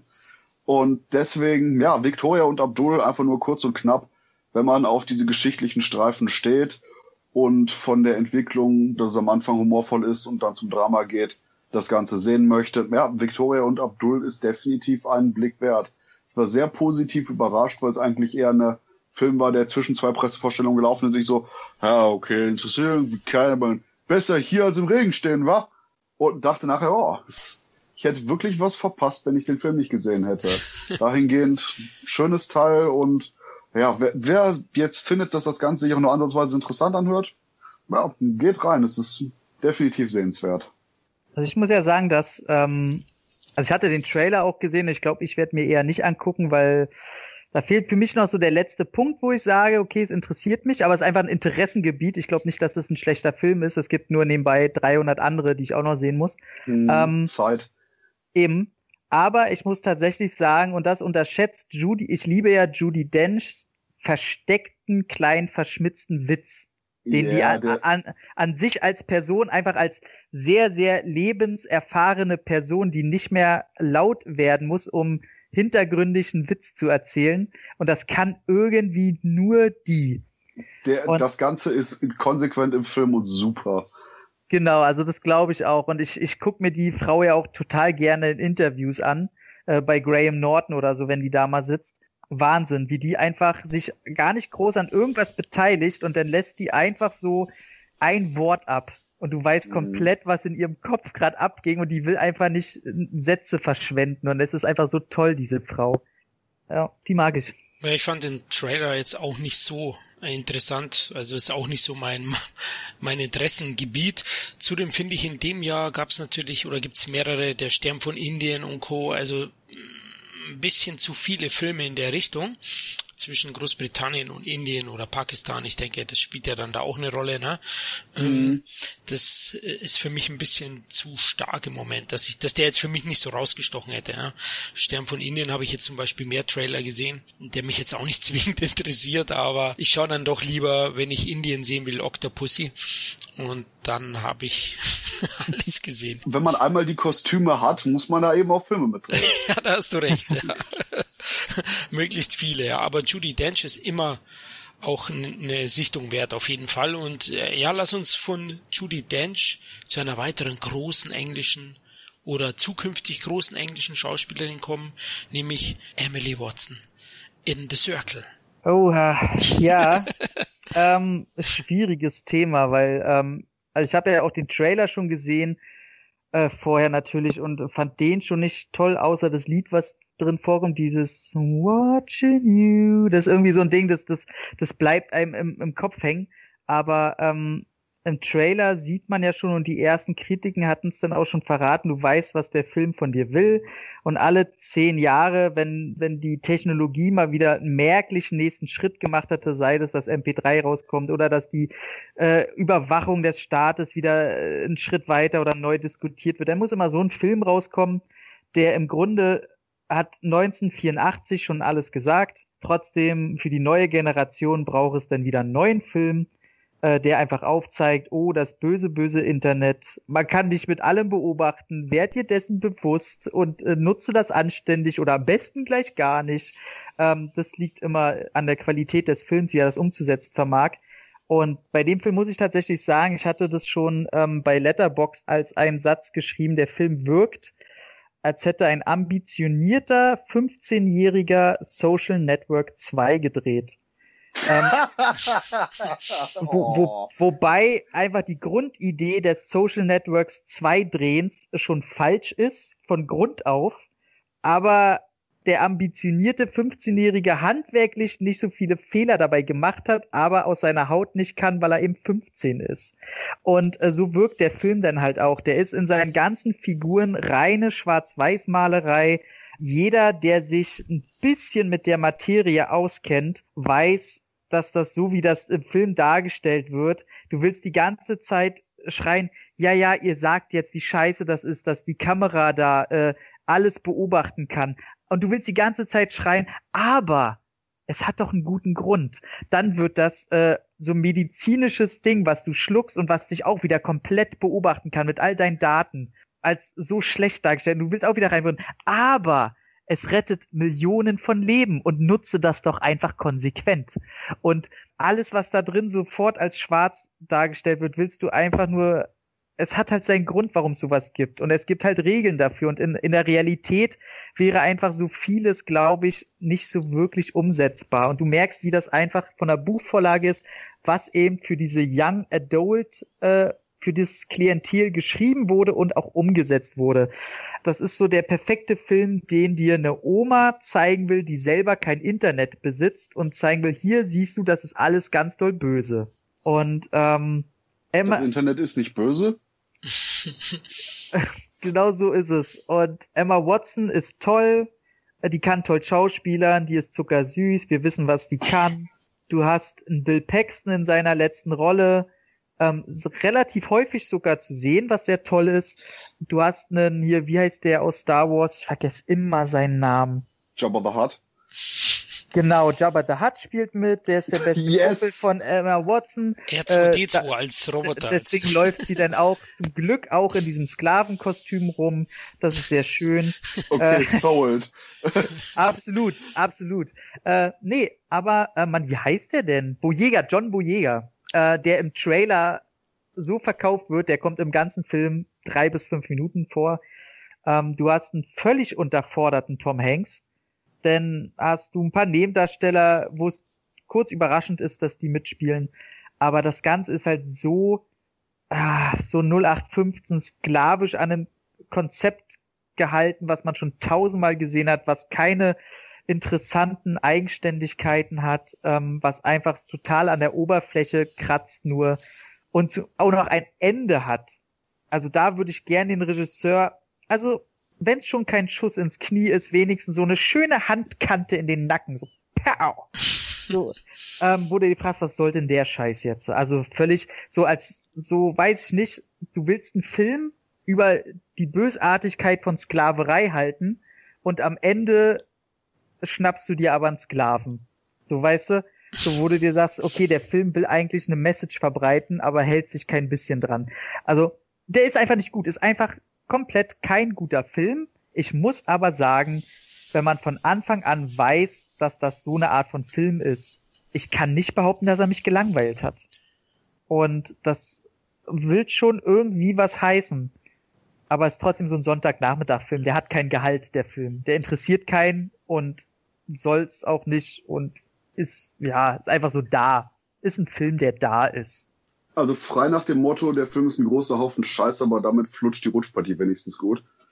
Ja, so, so bereit. Ich sag mal, genau, bereite dich drauf vor, dass du Durchfall hast, nimm dir was zu lesen mit und wenn du gut vorbereitet bist, dann ist das Ganze auch gar nicht mehr so schlimm.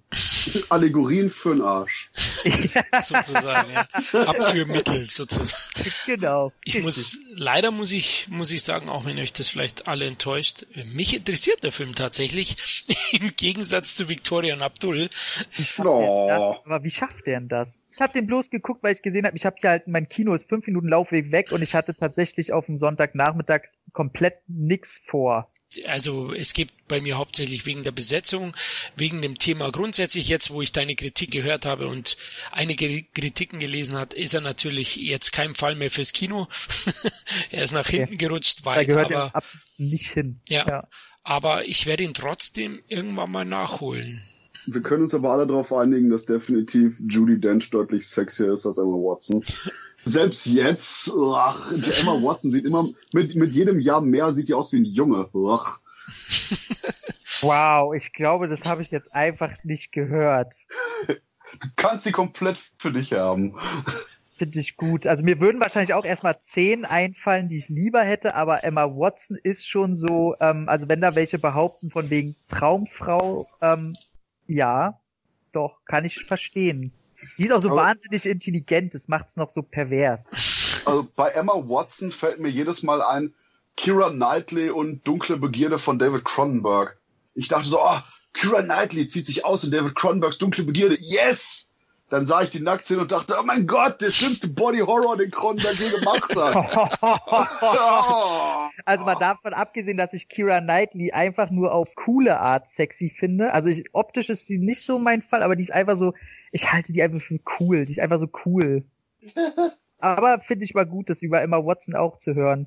Ja, also ich würde auch, also da gebe ich Christoph recht. Also Emma Watson stelle ich mir auch als Klappergestell vor und wenig erotisch. Aber ja, ist natürlich auch wieder mal Geschmackssache. Lasst uns von einer großen Romanverfilmung zur Was nächsten. Ist eklig. Ich hatte gerade so eine Sandwich-Vorstellung mit euch und Judy Dench, ey. oh, das klingt appetitlich. Das ist der intellektuellste Dreier der Welt. Zwischen euren Gesichtern liegt irgendwie Goethe. ja, genau. da staubt's auch ähnlich. Gut. Ähm, wo war ich stehen geblieben? Ach, ich wollte äh, eigentlich überleiten zur nächsten großen Romanverfilmung, die ja total heiß erwartet wird. Und jetzt, Christoph, mach uns es nicht madig. Übrigens, kein, kein Problem, aber ich und zu einem total ausholst, du bist, du entjungferst mich übrigens jetzt. Ich habe es geschafft, mir nicht ein Wort über irgendeine Kritik durchzulesen und wollte es auch vermeiden, aber weil du es bist, hau raus. Keine Sorge, ich fange ganz sanft an ähm, wobei meine Überleitung gewesen wäre, ja, Kira Knightley zu S, ein Horrorgestell zum anderen. Also, der Punkt ist schlicht und ergreifend S. Meine größte Sorge war nach dem ersten Trailer, wo ein Jumpscare nach dem anderen kam. Irgendwas komisches war da, dann wurde die Musik leise und dann war auf der Tonspur. Ich so, ah, oh nein. Dann hier mhm. äh, André Muschetti, der irgendwie Mama vorher gedreht hatte. Ich fand Mama, die, besonders die Inszenierung furchtbar muss zugeben, ich habe bei Mama mehr gelacht im Kino als bei vielen Komödien, weil, oh, ich fand den Film einfach nur gottserbärmlich. Oh, krass. Und deswegen dachte ich, oh nein, es, das wird so ein Jumpscare Vollhorst-Streifen, oh, bitte nicht.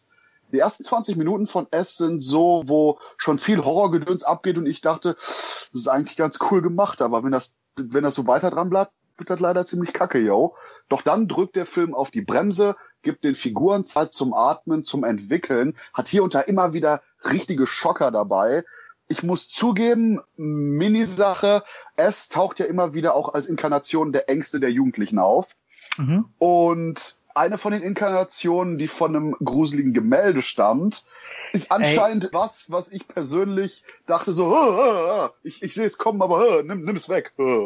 Also ist ja witzig. Also die Szene höre ich jetzt, also ganz viele Leute sagen einfach nur das Wort Gemälde. Ja, das, das, das war echt so ein Punkt. Ich wusste, was kommt und dachte, oh, oh Gott, nee, wow. Ich bin normalerweise echt nicht der, der auch irgendwelche Gross, Gross Out oder Gruselsachen hat. Aber Mann, das war fucking freaky, ums nett zu sagen. Und okay. insgesamt, der Film hat kontinuierlich eben diesen jugendlichen Charme durch die Figuren. Die Darsteller sind richtig gut und wirklich das Herz des Films. Ich mache jetzt keinen Gag darüber, dass irgendwie leider gerade das schwarze Kind, was ich ansonsten im Buch und im äh, in der ersten Verfilmung sehr cool fand, hier ist das äh, oh, ha, hm, wir haben die ganzen Charaktersachen irgendwelchen anderen Figuren gegeben. Ha, was macht denn das schwarze Kind? Das schwarze Kind hat eine Knarre. Perfekt. Okay, da mache ich jetzt keine Witze mehr drüber, aber das war ein bisschen schade, genau mit ein paar anderen Änderungen, wo man sagt, äh, vielleicht, vielleicht auch nicht. Aber im Endeffekt sind das alles Kleinigkeiten, weil der Film eben kontinuierlich dieses Herz hat und kontinuierlich diesen Schrecken und wunderbar das Ganze verbindet. Und deswegen, ja, ich würde sogar so weit gehen sagen, das ist einer der besten Horrorfilme der letzten paar Jahre, was mich gerade bei dem Regisseur extrem überrascht hat, weil ich dachte, dass der Typ eine totale Pflaume ist. Und zugegeben, bei Mama, äh, der von Guillermo del Toro produziert wurde, hat äh, André Muschetti sehr den Stil von del Toro versucht zu emulieren. Und auch bei S hat er irgendwie keinen wirklich eigenen Stil, sondern es wirkt alles sehr wie ähm, Steven Spielbergs Werke aus den 80ern. Mhm. Okay, ich sag jetzt mal Poltergeist, weil der ist anscheinend ja auch zu 60 Prozent von Spielberg eigentlich gedreht worden, obwohl Hooper da dran steht. Sagen wir mal 90 Prozent. Ja, oder, oder so. genau. Und ansonsten ist es ist alles sehr Spielbergig. Äh, von verschiedenen Einstellungen. Wenn man jetzt gerade den 80-Stil von Spielberg kennt, denkt man, oh, aber äh, gut gelernt. Aber genau das ist der Punkt. Muschetti hat da gut gelernt und wenn er bei irgendjemandem sich Kniffe abschaut, dann bei einem, der zu der Zeit definitiv einer der besten war. Und genau das atmet es alles. Der Film ist gruselig an den richtigen Stellen, der ist überraschend R-rated und überraschend hart an ein paar Momenten, wo ich dachte, hm. uh, ah, das hätte ich jetzt bei, gerade bei den Kindern vielleicht nicht gedacht. Sehr gut. Uh, und dahingehend ich kann eigentlich, abgesehen eben von Kleinigkeiten wie hier ein paar Umsetzungen mit den Figuren, die vielleicht nicht ganz so gelungen sind, so ein paar Sachen beim Ende, wo ich sage, äh, vielleicht. Aber im Endeffekt sind das alles, wie gesagt, Kleinigkeiten. Es ist super, es sollte man sehen. Und ich äh, habe auch vorhin gelesen, es bekommt auch noch einen 15 Minuten längeren Director's Cut auf DVD und Blu-ray, oh. was ich oh. vollkommen äh, unterstütze. Und da auch nämlich sag, ich weiß gar nicht, ich glaube, äh, die Laufzeit ist 135 Minuten. Der Film ist zu keiner Sekunde langweilig. Im Gegenteil, ich hätte gut hier und da auch noch weitere Charakterszenen drin haben können. Bitte nicht mehr von dem Gemäldeding. Und deswegen, es geht rein, habt eine gute Zeit, habt Spaß, habt eine freakige Zeit und ja, ich denke, das ist einer der größten Hits des Jahres. Oh ja, stimmt. Da gehe ich nochmal habt ihr so eine Nostalgie zu S? Ja. Ähm, bei mir war es tatsächlich äh, so gewesen, dass S eine eklige, ich glaube, es, es könnte sogar mein erster bewusster Horrorfilm gewesen sein. Ich war bei meiner mhm. Nachbarin und äh, wir waren, oh Gott, wie alt war ich da? Ich war, müsste fünf oder sechs gewesen sein. Vielleicht auch schon am Rande zur sieben, aber älter auf keinen Fall. Und wir hatten uns davor in einem Land vor unserer Zeit angeguckt und lag da nur noch eine Kassette und da war ein Clown drauf. und wir schieben den halt rein und da kommt am Anfang gleich diese Szene mit der mit der Wäscheleine und ähm, der kleine Junge und du hörst glaube ich immer wie der Clown seinen Namen flüstert. Ich glaube es war Timmy, ich weiß aber nicht. Georgie. Oh, Georgie, kann es sagen. Ah, das kann ja. sein. Nenn mal so Georgie. Und ich da, und das fand ich schon gruselig, aber ich wusste ja, ich dachte, das ist ein schöner Clownsfilm, der erschreckt ihn bestimmt gleich ganz lustig. Hm, der hat ihn auch ganz lustig erschrocken. Also ähm, seitdem es ja, ich habe das Buch noch nicht gelesen, leider, weil mir der, das ist mir aber zu fett, das Buch. Aber äh, ich das Buch mag, ist sehr gut und kurzweilig, überraschenderweise. Muss ich auf jeden Fall nochmal lesen, weil es einfach popkulturell wahnsinnig wichtig ist. Aber ich finde den Film, ich weiß und finde es auch komisch, dass es eigentlich ein Film ist, der für sich stehend, egal ob jetzt der erste Teil oder der zweite, eigentlich ein mittelmäßiger Film ist. Aber irgendwie halt dieser Film extrem nach. Und somit äh, finde ich gut, was du gesagt hast, gerade der Punkt mit dem überrascht R-rated, weil ich hasse es immer noch, dass Kinder in Filmen nicht so brutal sterben dürfen wie erwachsene Menschen. Kann diese Entwicklung endlich mal vorbeigehen? Weil ich finde, äh, daraus resultiert doch der Horror, dass selbst Kindern auch sowas Schlimmes passieren kann, weil es nun mal realistisch ist. Es ist ein fucking Monster. Finde ich gut. Und ich freue mich echt drauf. Vor allem habe ich äh, sehr, sehr viel Respekt für den, ich glaube, das ist der Hauptdarsteller dieser Jungen, der ja auch in einem Film mitspielt, den ich gleich besprechen werde. Und seit ich den gesehen habe, freue ich mich umso mehr auf den noch. Ja, ich habe natürlich schon eine Verbindung zu Es. Ich war aber schon 17. Also bei mir hat der Horror-Clown nicht ganz so nachgewirkt wie bei Freunden von mir. Einer ist zum Beispiel ein Stammhörer von uns, der Tobi, sei hier gegrüßt. Hey, der, Tobi. Der nennt. Kenn ich nicht, Tobi. der nennt eben diesen Clown oder das ist sein, sein größtes Trauma. Der mhm. Clown von dem, von der Miniserie oder dem langen TV-Film. Hab den aber damals auch recht gut gefunden. Da gab's ja diese Welle dann mit Tommy Knockers und dem ganzen Zeug. Ähm, mhm. Generell, die habe ich alle gesehen und, und da war es schon einer der stärksten. Wobei mein Liebling ist Brennen muss Salem. Mag ich unglaublich gern. Das ist auch einer von Stephen Kings Filmen, den übrigens auch Tope Hooper inszeniert hat, der Poltergeist eigentlich nicht gemacht hat. Extre extrem gutes Buch. Oh ja, und der Film ist eigentlich auch, also es ist ja auch so ein langer Film. Aber auf jeden Fall, klar, war ich heiß auf jetzt die Neuverfilmung. Nur ich, ich möchte euch kurz fragen und ich glaube, es ist, es hat nicht nur mit der Qualität zu tun und den Trailern, dass der Film so durch die Decke geht, sondern eher mit dem Terror, den die Horror-Clowns in Amerika in den letzten Jahren ah, veranstaltet haben. Mh. Doch, ich glaube, ich, dass das auch, schon ähm, bei der Zielgruppe schon naja. hilft, dass der Film, also der hat in, in knapp zehn Tagen 150 Millionen Dollar gemacht. Also gebe also, ich dir recht, dass es auch zum das spielt Teil eine Rolle, da bin ich sicher. Aber du darfst nicht vergessen, dass Stephen Kings S das meistverkaufteste Buch in ganz Amerika nach der Bibel ist. Also Stephen Kings S ist da drüben eine ganz andere Hausnummer als bei uns. Deswegen, ähm, ich denke sogar, dass es noch nicht mal unbedingt an dem Buch liegt. Der Punkt ist, dass wir in den letzten zehn Jahren so eine unglaubliche Nostalgia-Ploitation-Welle haben. Egal was irgendwie ansatzweise nostalgisch oder irgendwie nett verbrämt im Hinterkopf von irgendwelchen Produzenten schlummert, weil der Name vielleicht noch bekannt ist, wird aufgelegt. Und der mhm. Punkt ist schlicht und ergreifend, es ich würde sogar nämlich sagen, durch die TV-Verfilmung, die eben viele so kennengelernt haben wie Tom. Und genau darauf wollte ich hinaus. Dass nämlich ganz viele mal, oh, guck mal, das ist lustige Clown. Oh mein Gott, was gucke ich hier? Und genau deswegen auch unglaublich es im Hinterkopf haben. Immer noch darauf extrem stark reagieren und dadurch schlicht und ergreifend eben auch eine richtige Resonanz haben zum Film ich gebe Florian recht, durch die Horror-Clowns der letzten Jahre und bla, wurde das Ganze am Leben gehalten weiter und das immer mehr ein bisschen Benzin ins Feuer gegossen. Und genau deswegen so, dass jetzt, wo das Remake kommt, das auf einen unglaublich guten Nährboden trifft. Ja. Zusätzlich. Vergiss, vergiss nicht äh, Stranger Things. Ne? Genau, das wollte ich genau. gerade sagen. Zusätzlich, zusätzlich Stranger Things hat letztes Jahr ja, Stranger Things war quasi eine Stephen King-Verfilmung ohne King ja. und hat unglaublich viele Richtig. Sachen da reingewurschtelt. Und deswegen ist gerade jetzt, lustigerweise, dass ich von ein paar Leuten sogar gehört habe, ha ja, es, das ist quasi das Original Stranger Things. Ich so, ist, was ist, immer du ist, sagst, Buddy. Ist, nur, ist gar nicht mal, ich finde es ein, eigentlich ein guter, gutes Zitat. Es ist der Papa von all den Sachen eigentlich genau das eben, dass jetzt eine Neuverfilmung kommt, die auch mit der aktuellen Sensibilität inszeniert ist, sprich, man hat Jumpscares, wobei die durchaus gut vorbereitet sind und eben nicht so zahlreich wie im Trailer. Und genau dadurch, dass der Film eben jetzt genau in diese Lücke auch reinkommt, die vorbereitet wurde, wiederum von den Geisterfilmen der letzten ja, keine Ahnung, fünf Jahre, fast schon sieben Jahre, James seit, ja. seit eben Paranormal Activity reingehauen hat, ein riesiger Erfolg wurde, dann Insidious kam, dann Conjuring. Und da ist das jetzt meine Frage an dich. Ähm, ich bin da ja außer Conjuring 1 und 2, die mag ich, aber alle anderen, diese Insidious-Teile und wie sie alle heißen, die finde ich schrecklich. Also schrecklich langweilig einfach. Also Insidious ähm, 1 und 2 sind brillant und ja, 3 macht Spaß. Das ist Hammer.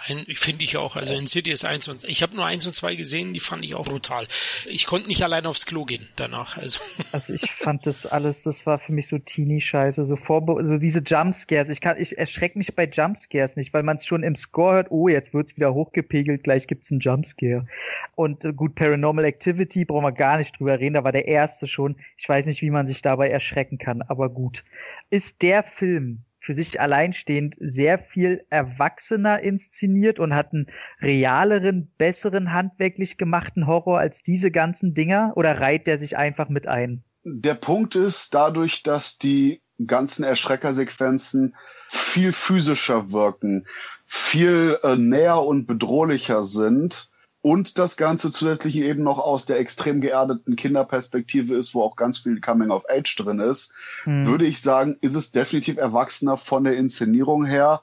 Du hast die Jumpscares, du hast zum Beispiel, wenn irgendeine Illusion oder Monster auftaucht, kurz dieses was bei zwei, Ach. drei Sachen wortwörtlich in die Kamera springt am Anfang. Ich hasse das so sehr. Aber der Punkt ist hier, dass im Gegensatz zu ähm, quasi den bleichen Geistern, auch wenn zum Beispiel bei Conjuring und Insidious ich auch durchaus fand, dass die reduzierten Gestaltungen von den Geistern durchaus creepy waren, hier, dass die Monster bei S extrem bedrohlich sind. Mhm. Egal in welcher Art und Weise das auftaucht, selbst ohne den Soundtrack und hier und da, lustigerweise, ich frage mich, ob es vergessen wurde oder absichtlich gemacht worden ist, gibt's dann eben einen Moment, wo so ein Schocker einsetzt, ohne einen Jumpscare auf der Tonspur. Was oh, entweder, sehr gut. Aber wie gesagt, ich würde sagen, zu einem Drittel ist das so. Wo das nicht unbedingt, ähm, es wirkt von der Inszenierung her wie auch ein Jumpscare, wo es auch durchaus in Richtung Kamera geht, mit blablabla, aber dann eben nicht eben mit diesem Music-Sting, dieses Tusch kommt. Ja. Aber eben dadurch, dass es variierter ist, dadurch, dass man nicht genau weiß, welche verrückte Scheiße einen quasi jetzt anspringt, ist das Ganze dahingehend sowohl erwachsener von der Inszenierung als auch vielseitiger, weswegen man oftmals die Sachen eben nicht kommen sieht. Zum Beispiel mein Freakout-Viech erscheint relativ wenig, aber wenn, dann ist es dieses, oh nein, oh, nimm's weg.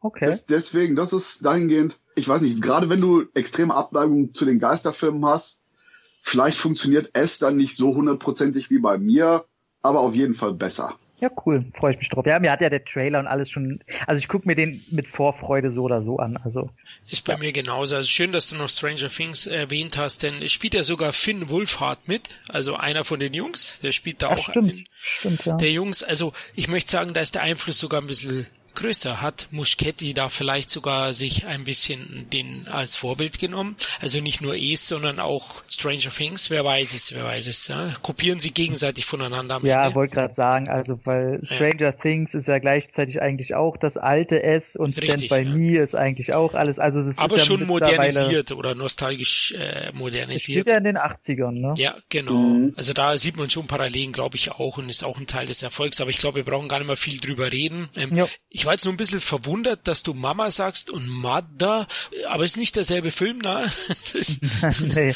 Ich habe Mama nicht als Titel geschrien, also es ist ein ganz anderer Film. Okay, Echt, also. denk doch mal ein bisschen mit, Florian, ja, ja? auch wenn es spät ist und du alt bist mit deiner Windel. Auch wenn ich ehrlich bin, äh, ich habe den Film natürlich gesehen, der war mit Jamie Lannister, glaube ich sogar, und fand den auch nicht so gut und da war ich auch am Anfang überrascht, dass der als Regisseur gewählt wurde für das Remake von Es, aber anscheinend hat er einen riesen Job gemacht, also darf er gerne wiederkommen und ein zweiter Es-Teil ist ja schon angekündigt. War ja klar. Natürlich. Ja, ja, bei dem Erfolg auf alle Fälle. Und Warner hat dringend Erfolg gebraucht, außer ihre Comic-Verfilmung. Ja. Mhm. Genau. Gut, dann, ja, jetzt waren wir schon bei den Büchern, dann kommt jetzt die zehnte und letzte Besprechung heute und die gehört Tom ganz alleine. Book of Henry. Genau, Book of Henry, ein sehr, sehr kurioser Film. Also der Hauptdarsteller aus, oder von den Kinderdarstellern aus S hat hier auch quasi die äh, Mithauptrolle und ist der titelgebende Henry. Und zwar, Henry ist ein sehr, sehr, sehr übertrieben, unrealistisch, sehr begabter junger Mann und lebt mit seinem kleineren Bruder, der hier von diesem Tremblay, wie heißt der mit Vornamen, der hier in Room die Hauptrolle hatte, den gerade alle so toll finden. Hier uh, Raum. The Room? Nee, nicht The Room, sondern einfach nur Raum. Hier mit Brie Larson, wo der die ganze Zeit im Keller da eingesperrt ist, nie das Tageslicht gesehen hat. Auf jeden Fall spielt der seinen kleineren Bruder, den, wenn du siehst, du weißt, wer gemeint ist. Auch der bei hier Before I Wake hat er auch den kleinen Jungen gespielt. Meinst du den oh, Jacob Jack Tremblay oder so? Genau, genau, genau. Und der geht ja sowieso gerade durch die Decke und der spielt seinen kleineren Bruder und äh, Naomi Watts spielt die Mutter der beiden.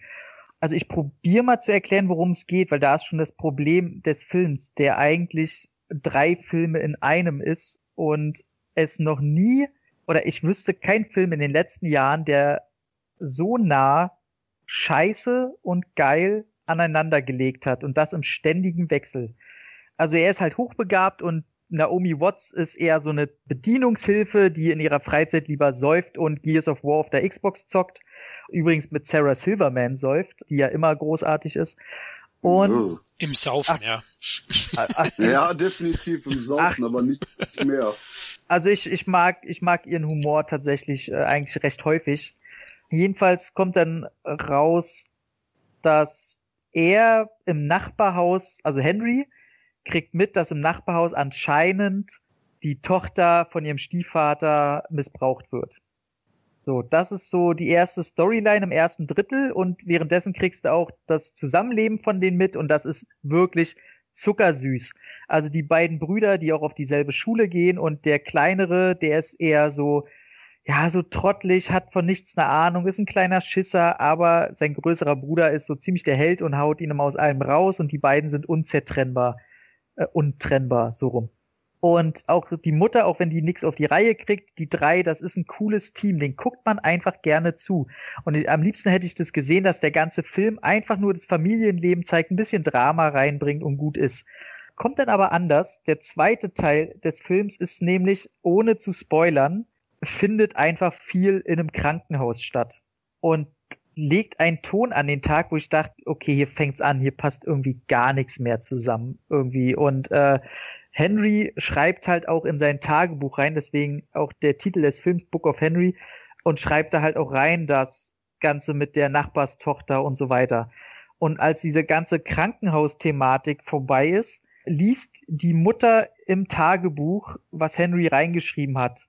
Und mit Hilfe von Henry quasi erfüllt er den Wunsch ihres Sohnes oder will den erfüllen, dass sie den Stiefvater umbringt und du denkst dir nur, okay, du hörst jetzt auf deinen elfjährigen oder zwölfjährigen Sohn und bringst den Vater um.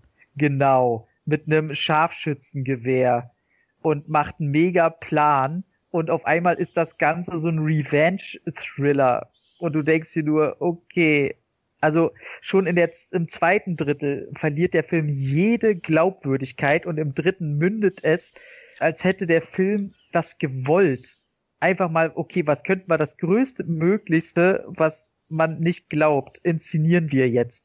Und das macht der Film. Und das ist so traurig, weil der ist einfach gut gespielt. Äh, die zwei Kinder machen das halt so krass, dass es überrascht, wie gut die Schauspieler. Naomi Watts ist gut und der Film schafft es, Emotionen rüberzubringen und gut auszusehen. Und das klappt alles irgendwie, aber der erzählt dabei eine Story, die so Panne ist, dass du denkst, was ist das für eine Scheiße irgendwie? Und am Ende des Films weiß man irgendwie so richtig gar nicht, wie man über ihn denken soll. Und ich wollte den im Grunde nur sehen, weil Colin Trevorrow Regie geführt hat, der vorher Jurassic World gemacht hat, den ich für einen sehr guten Popcorn-Film halte. Auch wenn man sehr viel an dem rummeckern kann und da schon einiges nicht funktioniert. Aber da haben wir wieder das Kingsman 2 Phänomen. Der blendet mich mit puren Popcorn, dass ich Spaß hatte. Und der sollte ja den neuen Star Wars machen.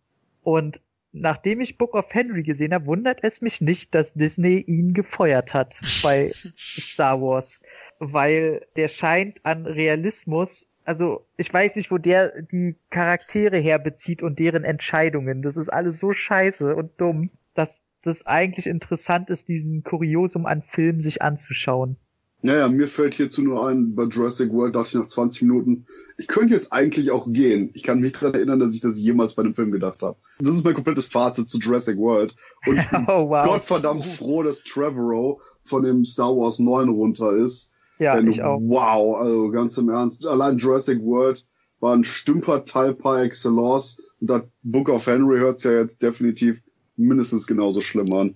Also ich mochte ja Jurassic World tatsächlich sehr, kann aber verstehen, dass äh, ich kann deine Meinung einfach verstehen. Aber nach dem Ding, also fragst du dich, okay, der müsste jetzt eigentlich ein Meisterwerk inszenieren, damit der überhaupt nochmal Filme machen darf. Autsch. Weil äh, der ist halt, der ist halt gut aufgehoben, so wenn er einfach Action inszenieren soll, wo keine Charaktere dabei sind. Weil, also Psychologie hat der auf jeden Fall abgewählt als Hauptfach. Ähm, das ist so lächerlich, diese Figuren. Das muss man sehen, wie die sich verhalten. Das ist so, das ist so krass. So, ich sag nur, äh, in dieser Krankenhausszene, wo eigentlich gerade halt was geklärt werden muss, wegen einer Krankheit oder so. Und das erste, was halt der Person einfällt, bring mir mal bitte die Mehrwertsteuerregeln des Jahres. Ich muss die noch machen. Okay. Okay. Klingt gar nicht gut. Ich würde ihm jetzt also erstmal so ein 20, 30 Millionen Ding höchstens geben, damit er sich wieder behaupten kann. Aber also, ich denke, DC findet was für ihn. Die haben ja die beiden von Han Solo auch untergebracht irgendwie. Also das klappt schon. Die übernehmen also, das. kann er ja sowieso nichts mehr groß falsch machen. Da ist ja alles schon in der Binsen. Stimmt. Da fühlt er sich dann wohl. gut. Ja, ich würde sagen, dann sind wir am Ende angekommen. Zehn Filme haben wir heute besprochen. Uh, ganz schön hm. Material, Leute. Ihr habt es ja raus rausgehört, nicht jeder ist sehenswert, unserer Meinung nach, aber viele. Habt ihr noch kurz was? Ich glaube, Christoph, du hast noch ein eigenes Anliegen.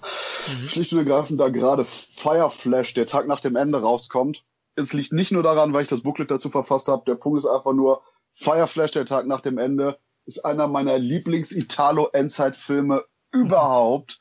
Wer also auf Sachen wie Mad Max steht und das Ganze in einer richtig angenehmen Art und Weise haben will, das Teil kommt jetzt eben bald raus und zieht's euch rein. Der Punkt ist, wenn man Mad Max, die Klapperschlange und sogar Teile von Planet der Affen in Mixer wirft und sagt, ja komm, die Italiener machen da noch einen Big Budget äh, Film mit ganz viel Action und 80s Flair draus. Das ist Fireflash. Deswegen, wer auf die Art von Unterhaltung steht, ich sage einfach nur, zieht euch Fireflash rein ihr werdet sehr wahrscheinlich nicht bereuen. Ist es der, der das schöne Cover hat, wo die Aufzugstüren irgendwie auf sind und er so Blitze zwischen seinen Händen hat? Das ist das, ne? Nee, das ist Fire Syndrome von Toby ah, Hooper. Na gut. Nee, der hat so einen riesen Flammenwerfer, glaube ich, auf dem Cover. Ja, das deswegen ist Boah, wie der Ex Exterminator. Ja, quasi er Badass Dude und Badass Lady stehen in der Mitte vom Cover und werden von Lederrockern Affenkreaturen äh, und anderem Gedöns bedroht und schießen hat, wild um du sich. Du hattest mich bei Lederrocker. Perfekt. Italien und Lederrocker und schon hast du mich. Und vor allen Dingen, der Film ist jetzt neu geprüft worden. Der war früher indiziert und geschnitten. Jetzt ist der ungeschnitten, unindiziert und ab 16. Natürlich. Von daher viel Spaß beim Anschauen. Geil. Ja, das ist doch mal wieder ein echter Klassiker, den wir euch jetzt hier vorgestellt haben. Gut, ja, wir hoffen, wir konnten euch ein paar Filmtipps für die nächsten Wochen geben. Und ja, wenn ihr welche nachholt, meldet euch einfach, sagt uns eure Meinung über die Filme wie Es oder Kingsman. Hierzu könnt ihr uns natürlich über die bekannten Kanäle wie Twitter, Facebook oder direkt auf dem Entertainment Blog kontaktieren. Wir freuen uns auf euer Feedback. Gut, euch beiden auch nochmal vielen Dank für die netten zwei Stunden. Gerne, gerne. Es war mir wie immer ein großer Spaß. Dito. Dann danke fürs Zuhören, liebe Hörer. Hoffentlich bis zum nächsten Mal. Macht's es gut. Ciao. Mother! Mother! Sin Entertainment Talk. Der Podcast des Entertainment Blogs. Mehr Fans